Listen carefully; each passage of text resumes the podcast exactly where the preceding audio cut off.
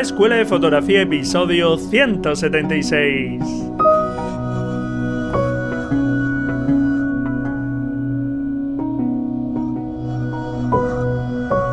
Hola, hola, ¿qué tal? Bienvenido a este nuevo episodio del podcast La Escuela de Fotografía, un podcast para amantes de la fotografía, para aquellas personas que quieren seguir avanzando, evolucionando, superando esos obstáculos, esas barreras que les impiden seguir avanzando.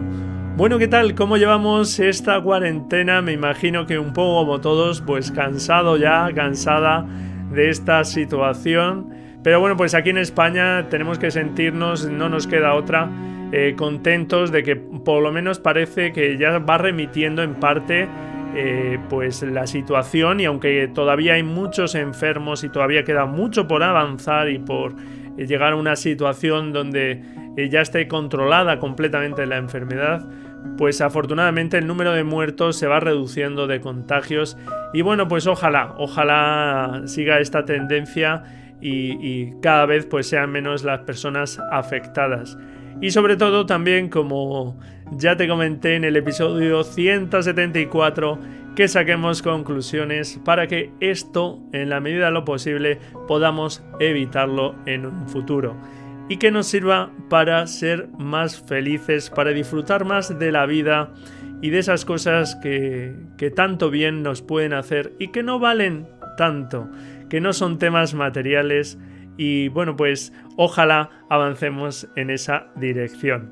Bueno, pues hoy tenemos un fotógrafo invitado, un fotógrafo experto en fotografía de producto que no es otro que Martí Sanz, un fotógrafo español que cuenta ya con bastante experiencia y que bueno, pues hoy nos cuenta cómo adentrarnos en este mundillo, nos da algunas pautas muy interesantes desde la preproducción hasta la postproducción de este tipo de imágenes.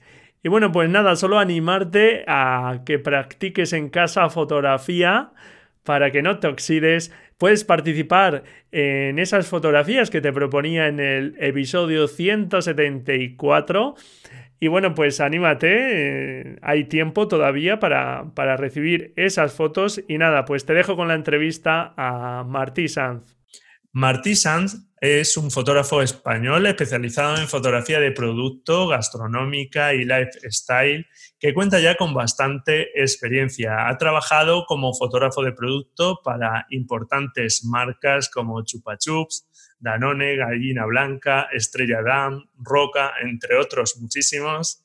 Y actualmente, eh, aparte de sus trabajos por encargo para empresas, dedica parte de su tiempo también a la formación y es autor del libro Aprende a fotografiar productos como un profesional. Y es un placer tenerle hoy aquí con nosotros. ¿Qué tal? Bienvenido, Martí. Hola, ¿cómo estás? Pues nada, encantado de estar aquí charlando contigo y que haya sacado un rato, que ahora es verdad que con esta situación que tenemos, pues es un poco más fácil, digamos, por desgracia. Sí, sí, un poquito más fácil, pero, pero encantado de charlar contigo y de pasar un rato y de charlar de fotos, que siempre es guay. Pues nada, estupendo. La verdad es que eh, tener aquí todo un profesional como tú que, que, ya lleva la tira de años y que además pues te gusta mucho el tema divulgativo, ahí están tus libros y, y la formación, que hoy hablaremos de él pues eh, es un placer tenerte aquí. Gracias. Bueno, eh, muchas veces empiezo preguntando, eh, Martí, por, un poco los inicios, para ir introduciendo un poco cómo llega el fotógrafo, pero a veces también me gusta cambiar esa estructura. Así que voy a empezar hoy por una pregunta que, que, no es nada sencilla. A ver, empiezo por lo difícil. para ti, ¿cuáles son las claves que tiene que tener una fotografía de producto para que sea una buena fotografía? Hostia, entramos al trapo. Sí, sí, sí, ah, digo, vamos a empezar ahí duro. Eh, yo, yo, te diría, para mí lo más básico es, normalmente cuando trabajas foto de producto, en general, como profesional, trabajas para alguna marca y entonces lo único que para mí lo más importante es que quien vea esta foto le entren ganas de comprar este producto o de tener este producto. Aunque suene muy banal, pero en el fondo, si estás... Claro, que cumpla su objetivo, ¿no? Digamos, de, ah. de venta o de atracción. Es un algo muy creativo de un perfume. Sí, sí, sí. Vaya, lo, básico es esto, aunque es cierto que, que, para mí que sea una foto buena o digamos que es buena, tiene que estar bien iluminada, bien compuesta, que tenga unos colores que funcionen en una paleta, pero claro, esto ya es más subjetivo. ¿no? Pero para mí lo básico, básico, la, la, parte nuclear es que el producto alguien lo quiera comprar después de ver la foto. Eso es, que despierte algo que, que, atraiga hacia el producto, eso que digamos quiere transmitir la marca con el producto. Muy bien. Y en tu caso, eh, ¿qué tratas transmitir en, en, tus fotos? Ostras, intento, creo que, bueno, de, hostia. Mierda, es que tampoco pienso mucho a veces sobre mi trabajo ya hecho. Ah, en general, puedo hacer como dos cosas. O intento transmitir mucha naturalidad, intento simular un ambiente muy natural, intento no crear sets de luz extremadamente complejos que, que, alejen el producto de la realidad. O a veces me voy a algo más surreal, más, más de composición, que se nota que no es real, pero juego con esto. No tengo normalmente punto medio. Normalmente creo que voy por estos dos caminos. ¿eh? luces muy suaves que transmitan un interior en sombra, algo muy, muy agradable, o, me voy a algo muy loco que no para nada simulan naturalidad. Ya, ya te entiendo. ¿eh? Sí, sí, yo creo que es cierto esto que comentas, que se puede ver en tus fotos, yo creo que sí. Que por cierto, eh, no lo he comentado, eh, pero siempre me gusta indicarlo al principio también, donde encontrar tus obras, en tu caso en tu web, martisan.com y también, por ejemplo, en Instagram, martisan foto, que lo dejamos ahí en la nota del programa para que puedan echar un vistazo. Y efectivamente yo creo que es bastante, lo que has comentado es, eh, Bien. Creo que bastante representativo. Sí, sí, sí. guay, guay, guay. bueno, y en tu caso, tus inicios, ahora sí que vamos un poco a los inicios, fueron la fotografía gastronómica. Eh, cuéntanos un poco por qué empezaste en la fotografía gastronómica. Hostia, pues yo cuando acabé los estudios obligatorios empecé a estudiar cocina. Yo quería ser cocinero. Y estudié cocina y después pastelería y durante mis estudios iba trabajando.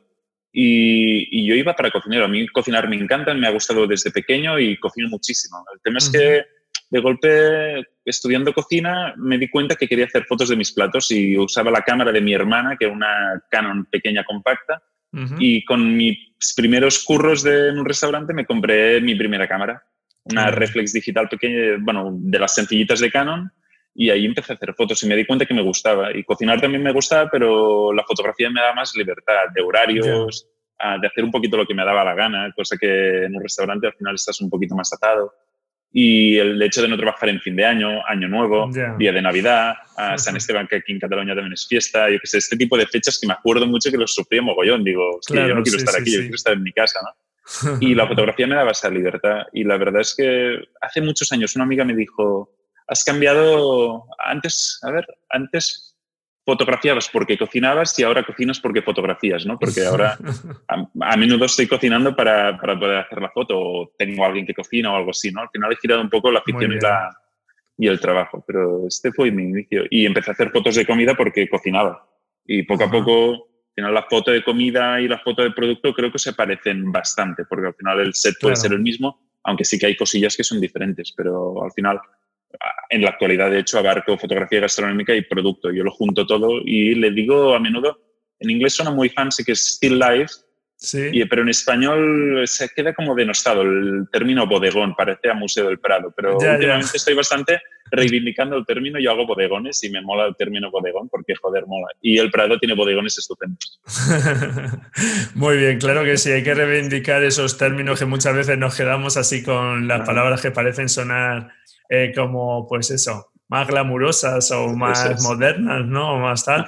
Y es verdad que el bodegón puede quedar así como muy clásico en ese sentido, pero por supuesto... Eso es, pero mira, ahí estás tú, por ejemplo, reivindicando pues una nueva concepción de ese, que como todo pues evoluciona naturalmente y no nos tenemos que quedar ahí anclados. Eso es. Muy bien. Bueno, pues eh, tú te, en, ese caso fuiste poco a poco llegando a la fotografía y la fotografía del producto, en este caso gastronómica en un primer momento. Y bueno, pues eh, es algo que se puede ir haciendo poco a poco, ¿verdad? Porque aunque eh, eh, es verdad que este tipo de fotografía, al final, si uno quiere unos buenos resultados, es una fotografía bastante técnica, que se requieren bastantes medios, pero realmente para empezar no se requieren tantos medios, ni mucho menos, ¿verdad? Bueno, no, y es que supongo que ningún fotógrafo empieza con muchos medios, de verdad porque no sabías cómo usarlos, ¿no? Pero realmente no hacen falta muchas cosas. De hecho, esto lo podéis ver en la, bueno, sobre todo en las redes y en Instagram, que hay gente que hace trabajos estupendos con su móvil, claro. con, en la cocina de casa, simplemente o en la mesa del comedor y hacen cosas realmente muy, muy bien trabajadas. Yo lo comentaba porque a veces puede ser como una barrera, ¿no? Como decir, bueno, claro, para conseguir esas fotos yo necesito y tal, y muchas veces es más ponernos a ello, ¿verdad? Que, tener muchos medios. Y se junta una cosa que esto nos pasa a todos, a mí aún me pasa, y es, son, a menudo nos, el equipo nos, a ver cómo, cómo lo podría decir, te tengo la sensación siempre que el equipo es nuestra excusa para no aceptar que no tenemos la habilidad o la capacidad de hacerlo, la capacidad técnica. A menudo es, si tuviera ese flash, pero lo que pasa es que si no sabéis iluminar con una bombilla, con un flexo de casa, claro. con un flash pro foto de 12.000 euros tampoco vas a saberlo hacer. Claro. Da igual, ¿no? Al final es, normalmente escondemos la falta de equipo, pero lo, bueno, excusamos la falta de equipo con falta de técnica, o no sé si lo digo bien, ¿eh? pero no, creo que se entiende un poco. Sí, sí, sí, yo te, entiendo perfectamente. Yo muchas veces lo, en mis cursos, en las cosas que hago también, pues es algo, y por lo que te comenta la gente, ¿no? Por las consultas que te van haciendo, te das cuenta que muchas veces, o sea, eh, si eh, este es el tope al que llega nuestro equipo, nosotros generalmente estamos muy por debajo de las posibilidades de nuestro equipo. Eso es. Entonces, puedes llegar al tope quizá porque tu equipo sea más básico o lo que sea, pero y yo siempre digo, oye, pues no pasa nada, pues si llegas ahí, pues perfecto, ya sabes que tienes que mejorar. Ya sabes que tu equipo te da hasta aquí, pues tienes que mejorarle este para que tú puedas seguir creciendo. Pero generalmente es al revés. Eh, lo más habitual es que, nuestra capacidad de exprimir ese, material está por detrás. Sí, sí, de, hecho, ahora que cuentas lo de los cursos, hace mucho tiempo me, me, me, centré sobre todo en intentar explicar esto y doy clases presenciales en Madrid, en Barcelona y tal. Y siempre hago una de mis fotos usando una reflex, la más sencilla. Antes usaba mi primera reflex, el tema es que ahora ya no funciona bien. Y compré una, creo que es una 1300D de Canon que me costó 270 euros. Y pongo un objetivo que son 50 milímetros de una marca que se llama Yongnuo, que es china. Sí, sí. Que, que tiene una copia del Canon Sí, que ya milímetros de Canon, y era muy barato, pues vale la mitad. Sí, sí. Es un equipo que en total cuesta 320 euros, que es como precio de derribo para una cámara de objetivo intercambiable. y hacemos una foto y sale súper bien y sale fantástica. Quizá esa cámara para hacer bodas que necesitas disparar a ISO 6000, pues quizá no te sirve, pero para un bodegón a ISO 100 en tu casa y tal, que vas a colgar a Instagram, joder, es cojonuda esa cámara y ese objetivo. ¿no? sé que no hacen falta grandes equipos y intento demostrarlo siempre. Ah, no, no diciéndolo porque ahora en el podcast es muy fácil, estamos aquí claro, diciendo, sí, no, sí, no hace falta equipos y después me vas a preguntar, ¿qué cámara tienes? Y te digo, toma, una cámara que vale 3.000 euros o yo qué sé, ¿no? sí, sí, sí, sí. Final es como, y entonces lo intento demostrar empíricamente, ¿no? Que funciona. Eso se es. pueden hacer cosas guays. Eso es, eso es. Bueno, nos has hablado de una cámara básica, un objetivo básico y un trípode. Por ejemplo, a partir de ahí, con luz natural ya se podría empezar, ¿verdad? Sí, sí, totalmente, totalmente. Y para, para mí el trípode sería imprescindible. Yo hasta me, en esto sí que, sí, bueno, esto ya es como recomendación, ¿eh? pero yo diría a todos los oyentes que están pensando en comprar un trípode que aquí sí, normalmente cuanto más dinero se gastan, mejores y más estables. Sí, sí, sí. El tema entrará aquí si lo quieren que pese más, menos y tal. Y yo, como siempre trabajo en estudio, cuanto más pese, mejor. Claro, sí, sí. Estable, pero, pero sí, sí, con estas tres cosas puedes tirar, y si quieres, sin, bueno, tres cosas, bueno, cámara objetivo, y si es una cámara, es un objetivo intercambiable con una cámara, ya es que tienes bastante. Y el trípode ya, porque así liberas las manos y puedes pensar más. Eso es. Pero incluso sería prescindible. Claro, sí, sí, sí. Sí, te permite, pues eso, como tú dices, esa libertad, ¿no? De, y luego el ángulo siempre fijo a un determinado zona. Puedes que ir luego... ajustando, puedes pensar mucho más. Que, y también siempre pongo la excusa de, que soy un vago, ¿no? Y así puedo trabajar sentado. Si tengo la cámara trípode, ¿no? Al final, es verdad que me da más libertad. Si tienes que estar agarrando, realmente nunca me doy cuenta de cuánto pesa mi equipo, ¿no? A veces me dicen, ya, pero es que este objetivo es muy pesado. Y digo, así, mi puñetera idea. Claro, claro. entonces es como una cosa de otro mundo, no, no va conmigo. Eso es, eso es. Y respecto a los trípodes que comentaba, eh, solamente por indicarlo, yo lo que sí que no recomiendo, como tú dices, eh, generalmente eh, cuanto uno más gasta, pues es mejor trípode y como mínimo huir de esos trípodes súper baratos, o sea, esos trípodes de 20 euros, 30 euros, no sé qué, eso sí que huirlos porque son 30 euros tirados a la basura y lo peor, que caiga tu cámara o lo que sea, entonces ya no son 20 o 30, son mucho más siempre pensemos que ponemos seguramente una de las cosas más valiosas que tenemos, bueno, no, no sé los oyentes lo, lo que tienen en su casa, pero para mí de las cosas más valiosas que tengo en, mi poder es mi cámara y mi objetivo. Y si se cae eso, ¿no? Pues entonces que tenga un trípode que aguante eso, con, eso es. con decencia al menos. Sí, sí, sí, sí. Y bueno, nos hablabas de CS 50 milímetros que nos valdría, digamos, para empezar y es una óptica muy sencilla. Y en tu caso realmente es que utilizas muy pocos objetivos, si no me equivoco, un 100 eh, fijo y un 50. Sí, prácticamente. Sí, ahora estoy innovando un poco y estoy intentando probar cosas nuevas, pero de, hecho mi óptica básica siempre es, es el 100 milímetros. Estoy realmente muy cómodo el ángulo de visión que me da, la, compresión, digamos, de, ángulo de imagen también me funciona muy bien. Y sí, que no, no deforma la imagen. Eso es. Y te, te, centra mucho, no abre mucho. Eso es. Me, me, permite centrar muy bien al objeto en el encuadre sin que entre demasiado ruido por alrededor. Funciona muy bien. Y el 50 también a veces me esfuerzo un poco a usarlo más porque realmente funciona muy guay y me da otro look también, ¿no? A nivel de ángulos, de formaciones, de estético también creo que cambia bastante. sí, te acercas un poquito más, claro, te mete un poquito más en el producto. Entonces voy peleando para probar estas cosas. Ahora también incorporé, ya, te, ya, te he dicho que estoy innovando un poco, incorporé un 90 milímetros descentrable que compré hace poco también y, y, así para probar de ampliar un poquito horizontes. Muy bien. Tengo, tenía un 24-70 que vendí hace poco y ahora voy a comprar un 35 porque a veces llego un cenital y no puedo subir más el trípode o cosas así, o necesito algo más angular, pero en 35 para mí se me queda muy angular. Sí, para, sí, para la mayoría de encargos y trabajos. Claro. Sí, pero, bueno, eh, como tú dices, para alguna ocasión y tal, pero con esos ya eh, tienes sí, bastante. Sí, con, y el 35 es por si acaso. Claro. Y el 50 me va bien para botellas, para depende qué tipo de productos te lo uso más. Pero el 100 para mí es la óptica fundamental. Lo uso para todo lo que puedo. Muy bien. No te voy a preguntar por cámara, mira, que me decías. Ah, no, no, no, sin problema. Tengo marquitis cero ni... ni, ya, lo, hemos, lo, hemos, comentado cuando hemos comenzado a hablar, eh, cuando nos hemos conectado y efectivamente no me gusta centrarme mucho en la técnica. En el tema de las ópticas sí, porque me parece interesante pues dejar tu visión y, y al final pues mm, eh, cámaras eh, nos has comentado cualquier eh, cámara reflex actual, sin espejo, cualquier. es que bien. hay, hay, mil cámaras, eso es. Sí, y es verdad que sí que las ópticas te afectan al resultado. Al final, no, no la calidad de cada óptica, sino la distancia focal te va a afectar a la estética y al resultado final de la foto. Por lo tanto, creo que es guay preguntarlo, ¿eh? creo que es interesante. Claro, sí, sí. A mí en ese sentido me parece mucho más interesante el tema de ópticas que el tema de cámaras al final. Muy bien. al final muchos fotógrafos de producto que nos conocemos y tal, trabajamos con ópticas diferentes y los resultados son realmente diferentes, ¿no? Es claro. curioso. Claro, afecta mucho al, lenguaje visual, claro, es un componente más. Sí, sí. Muy bien, bueno, pues ya hemos visto que eh, realmente tampoco necesitamos gran cosa para iluminación. Eh, no sé si hablamos de incluso luz natural, pero no sé si nos aconsejas, bueno, pues tener al menos un flash, un flash de mano o algo así para empezar a jugar. Claro, ah, yo soy muy de luz artificial, me gusta mucho, ¿vale? Sobre todo porque soy un, maniático del control en, todo, en toda mi vida y entonces es adaptarme yo a la luz para mí es un problema, a la luz. Claro, está, mucho más limitado. Ahora estoy mirando por la ventana, hace cinco minutos había sol, una luz dura muy bonita y ahora hay una luz suave porque debe haber una nube delante y eso me, me, cabrea y puede conmigo.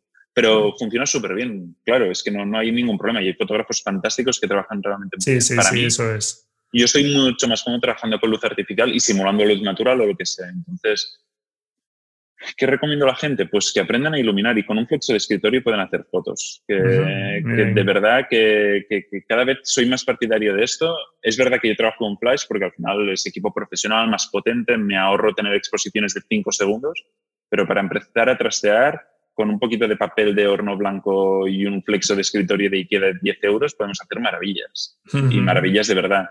Ah, así que no, no, no, creo que sea muy necesario. Y si queremos invertir en un punto, de, en algún tipo de luz, pues podemos comprar un flash de zapata de estos pequeños. un, flash, de mano. De estudio, que ahora creo que hay de muy económicos y muy versátiles, que creo que pueden estar bien. Y sobre todo yo les diría a todo el mundo que se está planteando esto es que se compren un flash. No caigan en la tentación esos packs de tres flashes más baratos y tal y tener más luz, porque hace tiempo un colega fotógrafo me dijo, un flash es un problema, dos flashes, dos problemas. Sí. No puedo atribuir de quién es esta frase porque no me acuerdo quién me lo dijo. Si alguien, si, alguien fue el que me lo dijo, que me escriba porque no sé quién me lo dijo, pero me parece brillante. Es hmm. esto, ¿no?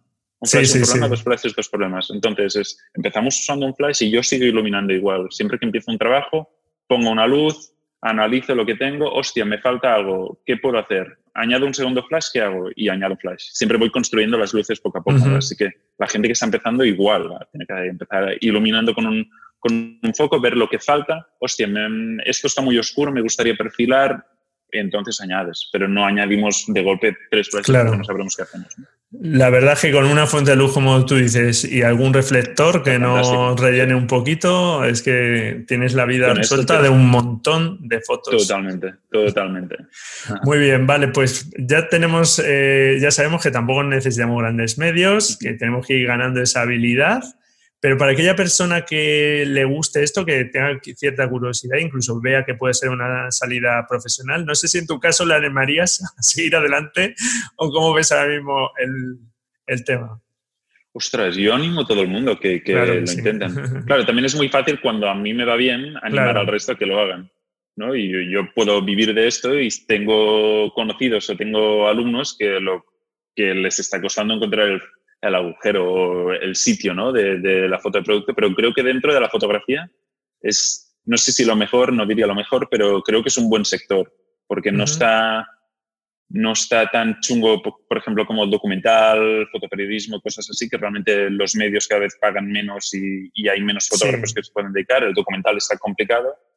¿no? La moda también está complicada porque hay pocos fotógrafos que se puedan ganar realmente la vida haciendo moda y el producto, la gente sigue comprando productos, se necesitan más y quizá tendrás que hacer más e-commerce al principio y fotos más sencillas para web y tienes que hacer 400 productos en dos días o cosas de esas que quizá no son, no es el trabajo soñado. Pero aquí es donde pillas experiencia y yo recuerdo mis primeros encargos de tiendas online de productos súper guarro, y, pero, pero así empiezas a tirar. Eso ¿no? es. Sé que, hay, hay, bastante mercado y somos, no sé, productores de vino en España, somos, digo en España, pero hay muchos países que producen cosas, ¿no? Digo, aquí se me está ocurriendo, yo estoy en el sur de Cataluña, tengo el priorato aquí al lado y yo qué sé, botellas de vino no te las acabas. Sí, y, sí, sí, y lo mejor para aprender a hacer fotos de productos es enfrentarte a una botella de vino. La primera vez que lo haces te acuerdas toda la vida, ¿no? Que, que, te ves tú reflejado, te ves la puerta del comedor, la lámpara de arriba, se ve absolutamente todo. ¿no? Es, es guay es una experiencia divertida. Claro, sí, porque al final no te queda otra que ir aprendiendo cómo ir eliminando esos elementos para que al final consigas la foto que, te gusta. Me, me, he desviado un poco, ¿eh? Me, he desviado un poco de lo que preguntabas, pero creo que, es de, los ámbitos de la foto donde más fácil es poderse ganar o sobrevivir, porque al final tú te vas a un supermercado y todo está lleno de fotos de producto. Claro, sí, sí, sí. está en todos sitios. Claro, yo hace tiempo que, eh, que empecé yo también, que yo, bueno, lo comentábamos cuando nos hemos conectado, que yo era informático y de las webs que hacía me salían esos trabajillos, ¿no? De, ir mejorando. Y es verdad que cualquier empresa tiene un producto y todos tenemos empresas cercanas con productos que, que, que seguramente tienen muchas fotografías por mejorar y muchas... Eh, ahí podemos ofrecer nuestros servicios, etcétera. Y, y como tú dices, al principio, pues empezar ganando poco y trabajando mucho, seguramente, pero bueno, pues pero, si te lo tomas como un aprendizaje, ¿no? Eso es, como, sí. Es como, y seguro que tenéis algún amigo que tiene, que es autónomo, que tiene una pequeña empresa, y ahora estoy pensando, ah, hostia, ese amigo que hace piezas de no sé qué, pues, hostia, te, hago unas fotos y, por un dinerillo ahí que te, a ti te va bien porque te hará ilusión, porque te podrás comprar ese trípode que quieres o cualquier cosa y vas empezando a hacer cosillas, que al final trabajando es como se aprende. Sí, sí, sí, sí. No hay secreto. Eso es, eso es. Y siendo un poco atrevido en ese sentido. En, tu caso estás también en la agencia de fotografías de Stock, Stocksy. Sí. Ajá. Y, bueno, no sé si esta podría ser también una buena salida eh, para este tipo de fotografía, según tu experiencia. Vaya, para mí sí. Yo te, te cuento, prácticamente la mitad de mi negocio es el stock. Ah, desde que empecé a hacer fotos o a, plantearme ganarme la vida en ello, empecé a hacer fotos de stock. Al principio simplemente como para una excusa para hacer fotos y poder mejorar. Y de hecho, si, si busco mis primeras fotos de stock que hice fueron terribles. Entonces, eh, contribuía a varias páginas y tal, y cuando no tenía encargos me eh, podía ir combinando, ¿no? Porque al principio es como, tendrán dos encargos en un mes y después estas tres meses que no tendrá nada, ¿no? Y entonces era mi manera de seguir justificando el poder disparar. Y, poco a poco lo fui afianzando y ahora me, funciona bien y me lo tomo como un cliente más. Y de hecho, desde 2014 creo que estoy en Stocksy, que es una cooperativa canadiense bastante potente de, de stock y realmente yo creo que me va muy bien y me funciona bien porque puedo, uno, sacar cosas que no podría hacer para clientes porque no me lo piden o no lo quieren. Claro y dos, me permite probar cosas para futuros clientes también. ¿no? Y, y, aparte que me, que me da de comer, podría vivir del stock solo. ¿no? Es, no acaba siendo aburrido, pero, pero creo que sí que puede ser una experiencia interesante para muchos fotógrafos. Ahora, hace falta lo que decía de aburrido, es al final estás tú solo, trabajando solo, uh, sin un cliente que te dé ideas y eh, al final puede ser un poquito agobiante, pero, pero es un buen negocio. En España, de hecho, hay bastantes fotógrafos. Sí, tuvimos, tuvimos hace poquito a Víctor Torres, Sí, eh, claro, eh, Víctor. Claro. y nos habló ya de este tipo de fotografía y bueno, como tú también estás ahí. Es un negocio interesante, sí, sí, totalmente. Y, vaya, yo estoy encantado y de hecho me, me, funciona bien y es una vía. Ahora sí, tienes que ser bastante disciplinado. Claro. El hecho de no tener jefe, no tener a nadie, bueno, como autónomo ya es complicado, pero como fotógrafo de stock es aún más, ¿no? Yo me lo tomo como un cliente más y si el miércoles que viene y el jueves disparo stock, si me llama alguien, hostia, el martillo el miércoles, pues digo que no, porque es, lo tengo cerrado, ¿no? Claro, Soy muy, muy disciplinado. Sí, sí, porque... Para, mí es manera. Claro, Víctor nos hablaba ¿no? de esa constancia y de ese trabajo a largo plazo que hay que tener esa paciencia, porque puede haber resultados, pero que, tardan también un tiempo, entonces tener esa paciencia. Ajá. Sí, sí, esa constancia. Eh, bueno, pues al final también estamos, hemos hablado un poco de, opciones para, poder vivir incluso de este mundillo, de cómo, cómo empezar, pero al final también hablábamos de que esto no va solo de técnica, eh, que, y en tu caso pues dependerá del proyecto del cliente. Eh, no sé si te suelen llevar ya la idea cerrada, es lo más habitual, creativa, o están más abiertos a tus propuestas? No sé qué es lo más general en tu caso. Es, es curioso porque es una mezcla de absolutamente todo. Y esta para, para, mí son parte de la gracia. Porque vienen proyectos que están completamente cerrados porque hay una agencia de por medio. Normalmente cuando vienen muy cerrados, normalmente hay una agencia de publicidad o una agencia de comunicación en medio. Y es muy chulo porque al final te abren ideas que tú no tienes, ¿no? Pero después con clientes más pequeños, quizá que te contacte el cliente directamente, te piden como la creatividad un poquito, ostras, hemos pensado que una mesa de madera, pero ya no sabemos más. Y entonces aquí tú sí que tienes, puedes meter mano, ¿no? Pero es, es, es eh, para, para, mí es interesante tener las dos opciones y de hecho ahora la semana pasada tuvimos una reunión de, un trabajo y tal, y tenemos unos esbozos de la agencia increíblemente bien hechos, que es como, tenéis que hacer esto. Y también es muy chulo, ¿no? Ver cómo... Después también es cierto que un esbozo es muy fácil de hacer. Bueno, no, no, no, me, no estoy menospreciando, ¿eh? digo que es fácil de hacer y que todo funciona en un dibujo. Ya, claro. Después en cámara tiene que funcionar, pero tener esa idea tan clara también es muy interesante, que te la de un cliente o, bueno, un cliente de la agencia o quien sea. Sí, el reto de conseguir eso, ¿no? ¿Verdad? Eso de que ya está como en principio tan cerrado que seguro que luego incluso te habrá ocurrido muchas veces de darle una vuelta a eso y proponer cosas que, al final enriquecen, aunque estuviesen más o menos cerrado. Totalmente, creo que pasa bastante y cada, vez más, quizá como cada vez los clientes me respetan más porque tengo más experiencia o quizá digo cosas más interesantes, ah, cada vez es más fácil poderlos convencer y poderlos llevar por el camino porque al final confían en mi experiencia, ¿no? Al final tengo muy buenos clientes que confían en mí porque confían en mi trabajo. Entonces es como, tenemos esta idea y yo digo, vale, ¿y si probamos así o si lo hacemos así porque tal? Y al final acaba siendo un camino interesante a, hacer y me lo paso realmente muy bien, es muy, muy divertido. muy bien, pues sí, yo creo que hay que tener esa mentalidad de estar abierto para, para que, bueno, pues disfrutar todos los trabajos que, que, puedan llegar. Y en tu caso, eh, ¿dónde sueles buscar más inspiración y qué nos aconsejarías, no? Tanto ya sea fotográfico o no, ¿no? Ya, ostras. a nivel fotográfico uso simplemente Instagram. Ah, sigo fotógrafos que me gustan mucho de, producto y, y, la verdad también voy a decir que no soy el más gran aficionado a la fotografía. Me gano la vida haciendo fotos y me gusta mucho la fotografía, pero, pero no soy de, además de exposiciones, no me gustan... veo paisajes, fotos de paisajes y me gustan, o veo retratos y me gustan, pero digo, bueno, ya. En cambio, el producto sí que me flipa, porque es como una cosa completamente diferente y aquí sí que miro más. Pero fuera de esto, y después otras inspiraciones que tengo, me gusta mucho la pintura, la pintura barroca y el gótico me gusta mucho y estas cosas. Y siempre intento sacar cosas de ahí. No, no sé si, yo creo que no se nota para nada en mis fotos, ¿eh? pero, pero siempre, siempre que puedo, antes he comentado ya algo del Prado, pero voy bastante a Madrid y, y, voy como cinco veces al año al Prado y siempre voy a ver lo mismo y me fascina. ¿no? Sí, sí, sí. Este tipo de cosas. Me, me, inspiro con esto, no, no creo que haya mucho más. Tampoco soy muy consciente. Ahora sí que estoy intentando coger un poquito más de disciplina de, de mirar más a fotógrafos, cosa que siempre he aborrecido un poco porque también pienso que al final acabo copiando. Sí, contaminado, ¿no? Un poco. Contaminado, sí, no diría copiando, pero, pero sí que es, o de golpe estás teniendo una idea y de golpe dices, no, esta idea no es mía, esto, esto lo he visto, ¿no? Esta cosa que supongo nos pasa a todos.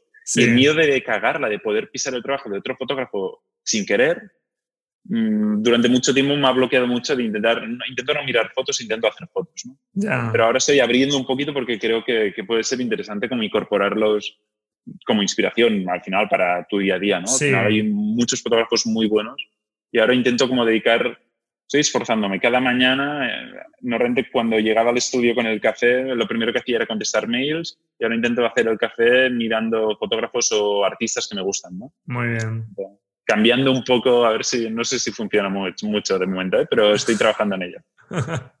bueno, por lo menos tienes esa inquietud y nos has dejado ahí varias eh, fuentes un poco y cómo, cómo te inspiras tú, que, es estupendo.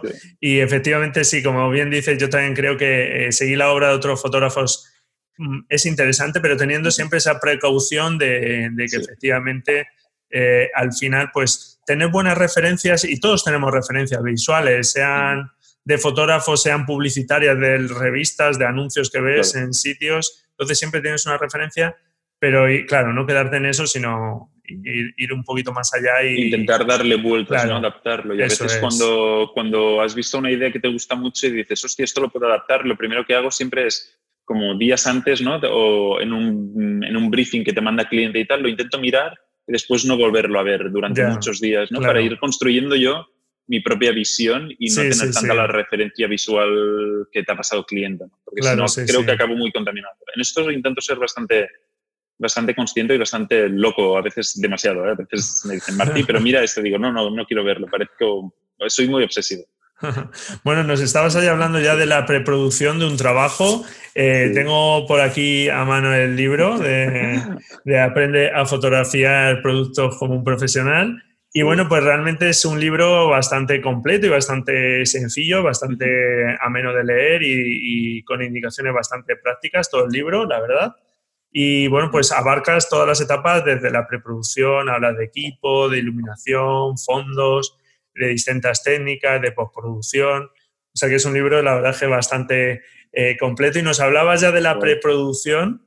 Y es una pieza clave, ¿verdad?, que, que, desarrolles aquí en el libro. Es una parte muy importante porque de ahí surge la idea que vamos a llevar a cabo, esa parte. Preproducción, para, para mí, uno, es que, que, te permite que el shoot funcione y dos, disminuir al máximo los posibles errores. Claro. ¿no? Errores que puedan suceder de simplemente no tener cosas a punto, de que te hayas olvidado no sé qué, que haya cagadas de estas que nos pasan a todos. y, y creo que cuando empecé, hacer fotos, y supongo que nos pasa a la mayoría, no le damos suficiente importancia. ¿Por qué? Porque realmente tú leías, ¿no? La preproducción es importante y tú, ya, ya, pero ¿qué tengo que preproducir, ¿no? Porque realmente tienes tan poco a la cabeza lo que vas a hacer porque no, aún no lo tienes tan claro, ¿no? Y con el tiempo, a medida que vas teniendo las cosas mucho más claras, todo fluye mucho más y la preproducción cada vez me ocupa más tiempo, más y más y más tiempo y el shooting cada vez a veces ocupa menos tiempo, ¿no? porque lo intentas preparar todo y estás preparado para cualquier hecatombe que pueda venir, suceder o pasar, ¿no? Un poquito es, es esto. Y, y, la verdad es que, que, tenerlo todo cerrado con cliente, desde un buen presupuesto, que estén las cláusulas cerradas, que después no te digan, ah, pero esto no estaba incluido, esto, ¿no? Este tipo de cosas que creo que también son importantes. Sí, sí, hasta, sí. hasta tener todo el equipo que puedas necesitar. Claro. Hostia, vamos a usar un plato blanco, pero como no sabemos exactamente la medida, voy a tener tres platos blancos de diferentes medidas porque pueden pasar cosas, ¿no? Ya, ya, ya. Este tipo sí. de cosas creo que son importantes. Y sí, para mí es vital. Sí. sí, sí, es fruto de la experiencia, entiendo gran parte de lo que comentas y cada vez la parte técnica, la parte de producción, eh, digamos, eh, del shooting, como dices, pues ya la tienes súper controlada y, y sí. afortunadamente vas dedicando a esa otra parte que al final te puede rendir más para que todo vaya más, más fluido y menos problemático. Claro. Sí, totalmente. Y aquí añado una cosa importante para mí ya de la preproducción final, que, que, esto supongo que mucha gente dice que lo hace y tal, pero yo soy un obsesivo de las listas. Creo que estoy diciendo mucho que soy obsesivo. Pues eh, los oyentes van a pensar que soy un loco. Quizá un poco, no os voy a engañar. Pero, pero hago muchas listas y la, para mí la lista básica que no puedo disparar sin ella es una checklist del material que voy a usar. Sí, sí, sí. Sobre todo si trabajo por el estudio. ¿eh? Es como basiquísima, no puedo salir de ello, de, de, de, del estudio, si, sin esta checklist revisando todo. Es una cosa que me ha permitido durante años haberme olvidado quizá un par de cosas durante cuatro años. Sí, o sí, tres sí, o cuatro. Me, me, disminuye los errores al máximo y permite que, que, tu trabajo sea fiable y que quedes bien con cliente, que creo que uh -huh. es lo importante, ¿no? Pues yo creo que no soy tan obsesionado como tú dices, lo cual no quita que no tenga locura, a lo mejor más. Pero llegué a esa conclusión y desde hace mucho tiempo también tengo mi checklist porque una vez que ya empiezas a... Y, y, y tienes verdaderos problemas por haber olvidado cosas o demás, pues como tú dices, esa checklist te salva. Tienes más cacharros, más cosas que te quieres llevar y, y al final, si estás sentado en el ordenador, escribes todo lo que necesitas, después cuando estás preparando todo el equipo, no estás pensando, puedes estar escuchando un podcast de, de una entrevista a un fotógrafo y no pasa absolutamente nada porque, porque solo tienes que seguir una lista, ¿no? Claro. Es como las listas y, y, la preproducción te permiten después simplemente seguir pautas. Cuando uh -huh. tienes un momento creativo, estás pensando bien y estás fresco, apuntas y después cuando ya estás cansado, son las 5 de la tarde y te quieres ir a tu casa, pues simplemente coges, me, me lo pongo en una, en una, carpeta de estas con una pinza arriba y simplemente voy poniendo la cámara, pam, puesta, el objetivo, pam, claro. puesto, lo voy marcando todo y sé que funciona porque está claro. probado. ¿No? Sí, es sí, un sistema sí, que me permite olvidar y vaciar mi cabeza de, de, estar pensando, hostia, ¿voy a necesitar este cable? ¿Voy a necesitar cuatro flashes o uno? Ya. ya. Ya, está decidido. Yo solo simplemente sigo órdenes, ¿no? Claro, sí, sí, sí. Eh, eh, vamos, total. Eso funciona así. Yo suelo decir mucho que, que, creo mucho en los sistemas, que muchas veces eh, eh, nos gusta esto de, parece que la fotografía es todo muy artístico, muy tal, pero sobre uh, todo cuando uno quiere realizar un trabajo, quiere avanzar con, con sentido en lo que está haciendo y con orden, pues hace falta establecer rutinas y... y es, es método, ¿no? Es, igual que en postproducción y en todas las fases, fases del proceso, al sí. final automatizar y sistematizar procesos te permite liberar tu cabeza para uh -huh. estar pensando en otras cosas y trabajar más rápido y trabajar lo menos posible, que creo que es la clave. Claro. Es poder vivir trabajando el mínimo posible. Esto, Eso es. Los autónomos a veces eh, nos creemos que tenemos que trabajar 12 horas al día y, y, a veces hace falta, pero, pero creo que es a veces obsesión nuestra y que realmente no hace falta, ¿no? Que, que trabajando eficazmente podemos trabajar 7, claro. 8 horas al día y, y, poder comer a final de mes. Sí, sí, sí. Si nos centramos en lo importante, en lo que realmente... Y somos productivos, claro. Eso es, eso es. Yo creo que la si productividad... nos vamos distrayendo... Aquí es fundamental, cuando, sobre todo cuando somos una persona autónoma, eh, que no tiene jefes, que no tiene tal, que se tiene que organizar él solo. Uh -huh. eh, eso es fundamental, yo creo también, sí, sí. Eso es. Y eh, está muy bien que lo comentes. Uh -huh. Bueno, hemos hablado de iluminación, hablamos de, o sea, está muy bien sí. explicado, es otro de los temas en tu libro que está muy bien explicado, de la sí. editorial Gili, dejaremos por ahí el enlace, sí. ¿de acuerdo? Al libro, porque es muy interesante. Y, y, bueno, pues eh, en tu caso, aunque hemos hablado algo de iluminación, eh, ya nos has dejado claro que es la artificial la que más utilizas. ¿Cuál mm. es el modificador que sueles utilizar más habitualmente? Hostia, pues Actualmente. Pasa una cosa que supongo nos pasa a todos. De golpe te compras cualquier cosa y de golpe todas tus fotos usan el mismo modificador, ¿no? No debe pasar. Te compras una ventana a 10 centímetros más grande que la que tenías, o yo que sé, algo así, ¿no? Y de golpe todas tus fotos estás como dos meses usando lo mismo. Pero en general creo que lo que más uso es papel difusor. Papel difusor, uh, rollos de, en inglés se llama White Diffusion. Uh, hay dos grandes marcas que los hacen, que son Lee, la marca de filtros también de paisaje, sí. LEE, e, y Rosco, Rosco que son los más típicos. Y uso mucho papel de este porque al final me permite, me da más versatilidad que una ventana y me permite alejar y acercar el flash al difusor, no ponerlo perpendicular, lo puedo poner más en diagonal, puedo, me permite jugar un poquito más. Y, y, puedo tener como una ventana más o menos de la medida que me dé la gana.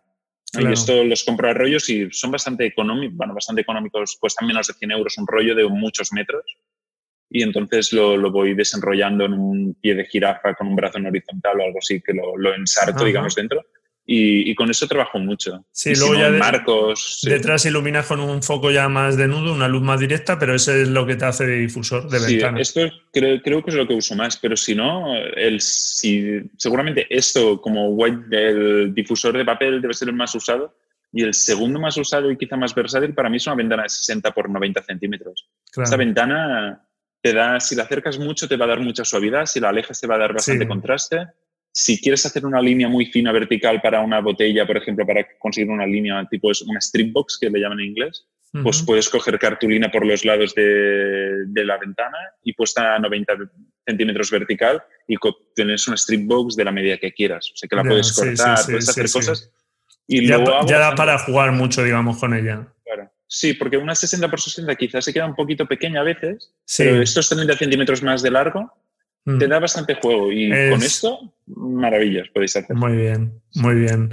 El enfoque es otro de los puntos clave en este tipo de fotografía sí. que, de los que hablas en tu libro, naturalmente, y hablas, por ejemplo, de la eh, técnica del focus stacking. Eh, cuéntanos un poquito así súper por encima, porque está muy bien explicado aquí en el libro, pero sí. eh, cuéntanos un poquito por encima para quien no haya oído sobre esta técnica, en qué consiste. Sí, que también se llama ahorquillado de foco o sí, focus sí, bracketing. Sí, sí, sí. sí. Uh, sí de, de, hecho, no sé por qué en el libro. Bueno, focus stacking a mí me suena más, pero, pero ahorquillado de foco suena más. Claro, es que en inglés suena como más cool, pero es lo mismo. sí. Pero básicamente lo que haces es hacer varias fotografías con un, punto, con un punto de enfoque diferente uh -huh. para ganar profundidad de campo. Esto se usa normalmente en fotos donde simplemente por física, por mucho que cierres el diafragma, no consigues tener la claro. profundidad de campo que quieres o no uh -huh. consigues tener todo un anillo o todo un objeto enfocado. Normalmente con claro. objetos pequeños pasa bastante. Claro, o, por, por estar disparando no bastante luz. Muy ¿no? cerca, ¿verdad? Eso es. O a veces también ha pasado que no tienes suficiente potencia uh -huh. de luz uh -huh. ¿no? y tienes que disparar al diafragma F5.6. Claro. 5.6 te falta profundidad de campo y entonces claro. haces varias fotos moviendo ligeramente en cada foto el punto de enfoque y después esto con algún software en ordenador, con Photoshop lo puedes hacer y si no, lo digo también porque es un software muy guay que se llama Helicon Focus, Helicon uh -huh. con H, que te permite hacer esto. Es un software que se dedican solo a esto. Vale, y vale. Cargas las fotos y ellos detectan, tanto Photoshop como, como Helicon Focus, detectan las partes de la foto con sí. mejor foco y lo juntan. Uh -huh. Y realmente es, es, una gran herramienta para tener en cuenta. No siempre la uso y si puedo no usarla, mejor, porque al final lleva más trabajo sí, hacer claro, 20 claro. fotos. ¿vale? Y también es cierto, creo que ahora hay alguna cámara. Phase One, la, la Phase One de medio formato lo hace seguro y creo que hay alguna Nikon, alguna cámara que lo hace automáticamente. Uh -huh. Va moviendo el foco, que esto creo que es interesante. No, esto me ha hecho plantear irme a buscar una cámara de estas incluso. Porque te lo hagan automático es una cosa que, que está chulo. Claro, sí, sí, sí. Ya hay cámaras eh, que, que, lo hacen. Yo tengo desde hace no demasiado tiempo una Panasonic G80 y lleva esta posibilidad. ¿Ah, sí? y, ah, mira. y no, no la he probado todavía, pero me da mucha curiosidad por probarla. La tengo sí, ahí pues, pendiente para probar. Pues tendrás que probarla porque puede ser muy interesante. Sí sí, sí, porque si te ahorras ese proceso es algo que yo qué sé, mínimo hacer las varias fotos, luego pasarlas a tu ordenador, eh, pasarlas por el programa y demás, sí. pues ahí se te va un rato, vamos, media horita es. mínimo a lo mejor en hacer Totalmente. Y como, nos, como tenemos que ganarnos la vida, cuanto más tiempo ahorremos sí, sí, nos vamos que... a trabajar, que, que parece, que, parece que no quiera trabajar, ¿eh? pero hace muchos años ya que me, me centré en esto, es intentar trabajar el mínimo posible para poder vivir decentemente. Como, también es cierto que no quiero una segunda residencia en el Pirineo, ni quiero un yate, ni quiero muchos lujos. te quiero comer bien y, dormir tranquilo. Ya está, Pues sí, sí, sí, sí. Desde luego deberíamos plantearnos esas cuestiones que al final la vida es demasiado corta y nos creamos muchas necesidades que a lo mejor no son tal y, dar importancia. Creo que en estos momentos con la situación que tenemos de esta crisis con la pandemia, pues eh, espero que nos sirva para reflexionar un poco sobre eh, qué le damos valor, ¿no? A qué le ponemos el foco en nuestra vida. Totalmente. Sí, sí. Muy bien. Bueno, pues eh, por comentar eh, alguna otra cosilla del libro que también me parece muy interesante es que más allá de, fondos y demás, preparar esos bodegones, el atrezo también es otra de las cosas muy importantes para que al final, pues una foto no es solo un producto, no es solo tal, sino que el atrezo también es otra de las cosas que seguro que tú gastas ya más en atrezos y cosas así y este tipo de cosas que en material eh, fotográfico. Seguramente, seguramente. Estamos llegando a un punto un poco preocupante ya. Ah, tengo el estudio repleto de, cacharros, eh, bastante ordenado, pero, pero es, es, complicado. También es cierto, desde hace ya algunos años trabajo con Xenia, que es mi compañera y que además resulta ser directora de arte de profesión. Ah, pues Entonces, desde hace bastante tiempo delego, antes ya trabajé con directores de arte varios, pero ahora siempre que puedo trabajamos juntos, cuando ella no está rodando o está dando clases o cosas así y, realmente es como una pieza clave y, ahora gastamos más en atrecho, pero gastamos mejor en atrecho también. O sea, todo es mejor, ¿no? es una parte importante que, que, tengo una suerte que esto siempre también lo digo, ¿no? Claro, claro. Siempre puedes trabajar, que lo puedes contratar, hay directores de arte, pero al final que convivir juntos en tu día a día tiene ventajas y que, y que, que desde que Xenia trabajamos a menudo juntos, las fotos son mejores y el atrecho está mejor, está todo más cuidado, ¿no? Porque yo me puedo centrar más en la parte técnica y de iluminación y hay otra persona que se ocupa mejor y más en la parte estética, ¿no? Y sabe, combina colores mejor que yo, que yo a veces tengo que pensar muchísimo o ir a buscar libros o tal hostia, este verde, ¿con qué me puede funcionar? ¿Qué paleta, no? La tricromía, bueno, cómo, combinas los colores y ella lo tiene súper a la cabeza, ¿no? Es, alucinante esto.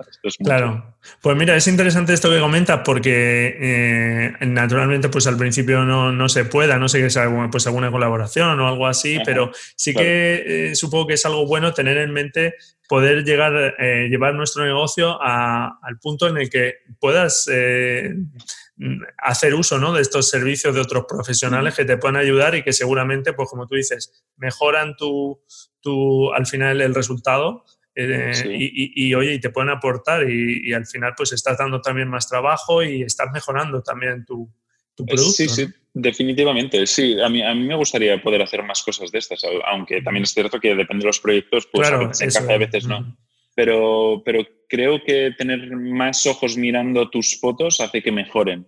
¿no? Que también para mí, que soy una persona muy obsesiva y acostumbrada a trabajar solo, ah, es un proceso interesante también y complicado a veces como dejar que alguien opine sobre lo que estás haciendo, ¿no? Porque tú tienes una idea tan clara de lo que quieres, ¿no? Pero es parte, una parte bonita que es con el tiempo vas dándote cuenta de que lo que la otra persona te puede ofrecer ¿no? aporta a tu foto y la diferencia un poco de lo que siempre haces. ¿no? O sea que es, hay un camino a veces no muy recto, es un poquito complicado a veces, pero, pero es, interesante. Claro que sí, claro que sí. Trabajar con gente es una cosa interesante que estoy descubriendo ¿eh? y estoy aprendiendo. Ahora alguien, algún colega o así que me conozca más va a decir, Marty, ¿dónde vas hablando de esto? Si, si eres el más es que te encanta trabajar solo y no soportas trabajar con gente. Pero estoy trabajando mucho en ello porque, porque realmente el trabajo que sale es mejor. Sí, sí, sí. Si encuentras esas personas con las que tienes esa conexión y demás y, y, esa confianza, efectivamente, seguro que sí, seguro que sí. Bueno, yo para terminar de comentar en el libro, del libro es eh, en la postproducción, por ejemplo, es otro de los temas también muy, muy interesantes eh, que comentas. Y bueno, a, este tipo de fotografías, dependiendo también del tipo que, del proyecto, del trabajo, pero también es una fase importante. Cuéntanos un poquito de... Vale, pues, pues no sé, yo la postproducción para mí es como una parte más de, ya sé que es como un cliché, todos los, muchos fotógrafos hablan de esto, pero, pero es como una parte más del proceso y para mí está como completamente vinculada. Ah, no soy talibán de la postproducción ni, ni, soy un gran retocador, creo, pero tampoco, tampoco rehuyo de ella. Al final es una herramienta más como todo y es y como al final yo en mi día a día gestiono un negocio que es un negocio mío porque soy autónomo y no doy trabajo a nadie, ¿no? Al final lo que pienso siempre es que me va, con qué voy a conseguir mejores resultados en el menor tiempo posible. Y a veces esto es lo que me hace decidir si hago cosas en cámara o las hago en postproducción. A veces me, me apetece y hago una exposición con luces polarizadas y un set complejísimo y a veces hago dos exposiciones o tres diferentes para tener lo que necesito y en Photoshop lo monto. ¿no?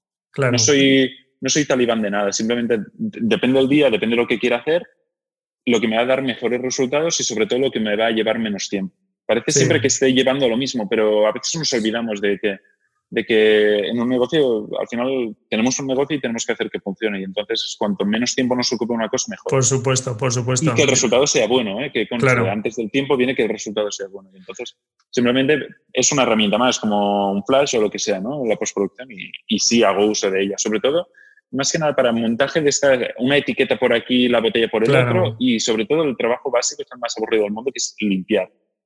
Manchas, motas, defectos de color, saltos. Ningún producto es perfecto. Y a veces, sobre todo si estás haciendo productos nuevos que se lanzan, dicen, no, esto va a cambiar un poco, este verde va a ser diferente, podemos ajustarlo, ¿no? todo este tipo de cambios, no hay otra que hacerlo en posto.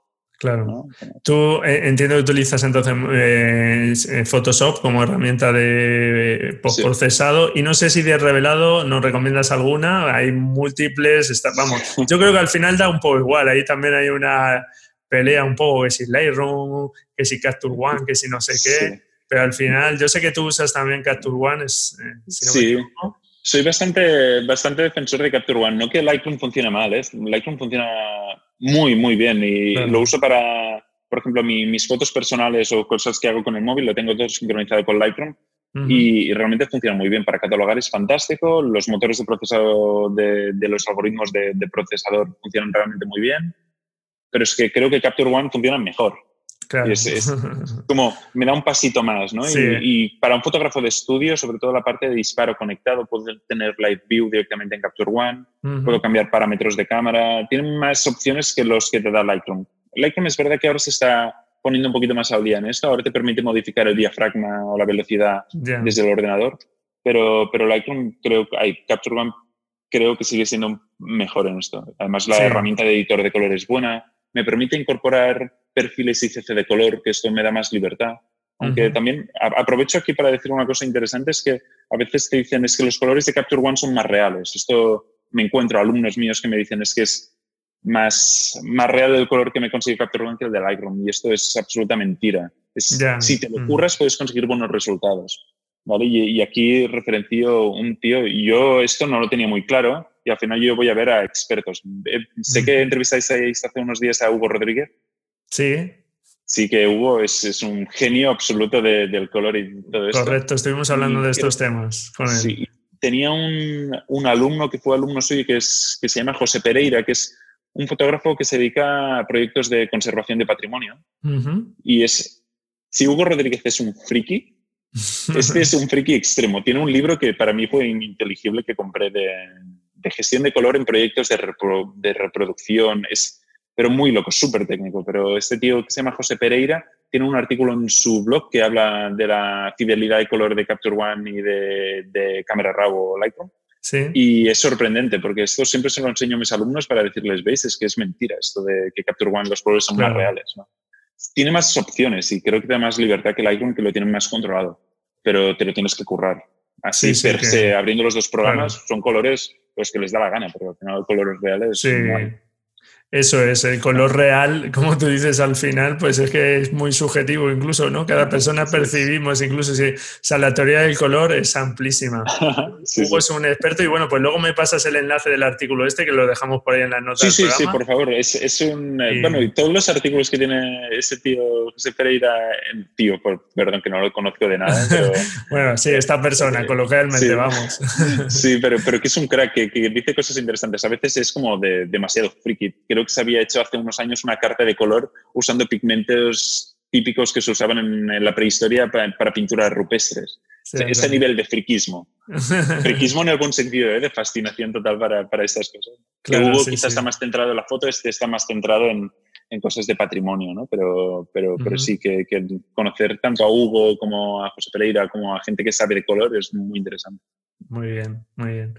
Bueno, pues eh, una parte importante de, tu tiempo es a tu producción fotográfica y otra es a tus cursos también. Haces cursos presenciales, como nos has dicho, impartes workshops de vez en cuando. Eh, no sé si tienes pronto alguno organizado que nos puedas comentar o si no alguna referencia donde echar un vistazo y encontrarlos. Claro. Ah, pues eh, de forma regular siempre estoy dando, bueno, soy profesor en una escuela de Madrid que se llama Workshop Experience. Eso es. Y allí me podéis encontrar fácilmente. Ahora en abril tenemos algunos cursos, pero creo que no hemos hablado aún, pero supongo que no van a salir. en mayo hay un par. Se aplazarán. Entonces, si no, siempre regularmente, ahora estoy dando tres talleres de fin de semana. De un día concreto hago fotografía gastronómica, fotografía de producto y también hago Capture One entonces ahí son los que imparto. Ahora estamos preparando cosas nuevas, así que supongo que en breve, quizá ya después de verano saldrán. Y, sí, siempre estoy por allí. Y después todos los workshops que salen, he estado en muchos sitios de España dando vueltas. Quizá por, por Barcelona me es más fácil estar más, más al caso y tal, porque lo tengo más cerca, ¿no? Por, por Cataluña doy más workshops, pero, pero me he ido a Murcia, a, estuve en Segovia, en Salamanca, no sé, he dado vueltas por donde me llaman, yo voy, yo estoy encantado. Y, y, soy un poquito irregular porque no los organizo yo, porque ya bastante trabajo tengo, pero siempre que me proponen hacer cosas, siempre me voy donde sea. Y aparte de los presenciales, también tengo unos cuantos cursos. Eso te iba a comentar ahora. te iba a comentar. Estoy haciendo pues, momento promo, pero eso bueno, es eh, no, hombre, son tus. Eh, están muy bien los cursos, igual que el libro, son muy prácticos, muy amenos. Y en doméstica tienes varios. Cuéntanos un poquito sobre doméstica, Tengo tres cursos de foto de producto. Uno que es el más antiguo, que se llama foto de producto, que es bastante básico Después hay uno que es más de objetos brillantes, que son botellas y cosas así, un poquito más técnico. Y ahora hace medio año, un poquito más ya, sacamos uno que se llama fotografía de producto para principiantes, que son métodos caseros para hacer fotos, lámparas, usamos luz natural, un móvil, usamos cuatro cámaras diferentes. Es como intentar, es una pincelada muy breve para intentar desmitificar la foto. Claro, sí. Cualquier cosa podemos hacer fotos, ¿no? Lo que hemos hablado un poco durante la entrevista. Pues es eso, y tengo esos tres y, contento también con ellos. Tengo alumnos muy majos que es muy, muy divertido dar clase y que realmente me lo paso muy bien y está chulo. Y además aprovecho para lanzar una, para, para, decir que Doméstica tiene cursos muy buenos. No, no, ya no hablo de mis cursos, pero al final es plataforma online realmente muy barata porque los cursos cuestan menos de 20 euros, pero todos y hay algunos que menos de 10. Está muy bien. Ah, hay cursos, hostia, que no domino nada Photoshop un curso de Photoshop por, no sé, 8 o 9 euros y cuesta 6 o 8 horas. Parece que, que, me paguen. Bueno, me pagan por los cursos, pero que, no, que no, no tengo obligación de hacer esto, pero es una recomendación que siempre hago a los alumnos porque por 10 euros puedes aprender Photoshop. Por lo menos te da, eh, claro, sí, sí, por lo menos tener una base que luego puedas ir desarrollando y demás, pero un primer contacto, por lo menos, y, y, luego, bueno, pues hay de distintos niveles también. Sí, yo he sido alumno de algunos cursos y es realmente interesante claro. que, te, interesa yo, más. Yo, de, de, alguno de los tuyos también, desde fotografía de producto y demás, también en su día me lo compré hace, hace tiempo y oye, se, vamos, seguro que eh, algo de la fotografía de producto que, algo, que hago ahora, pues está ahí parte de tu aprendizaje. Muchas gracias. es alucinante. Es una cosa que, perdón, eh, que no, no, me deja de fascinar cuando alguien te escribe, a veces uh, te escribe mails gente que dice, hostias, te he comprado tu libro, me gusta mucho lo que haces y es como, hay gente que, que está dedicando su tiempo a, a mirar cosas que hacen y creen que, que, vale la pena dedicar el tiempo o como tú que, que sin sin conocernos habías comprado el libro, ¿no? Y hay mucha gente que ha comprado el libro, pero me parece absolutamente alucinante y, me encanta y, estoy súper agradecido de todo esto.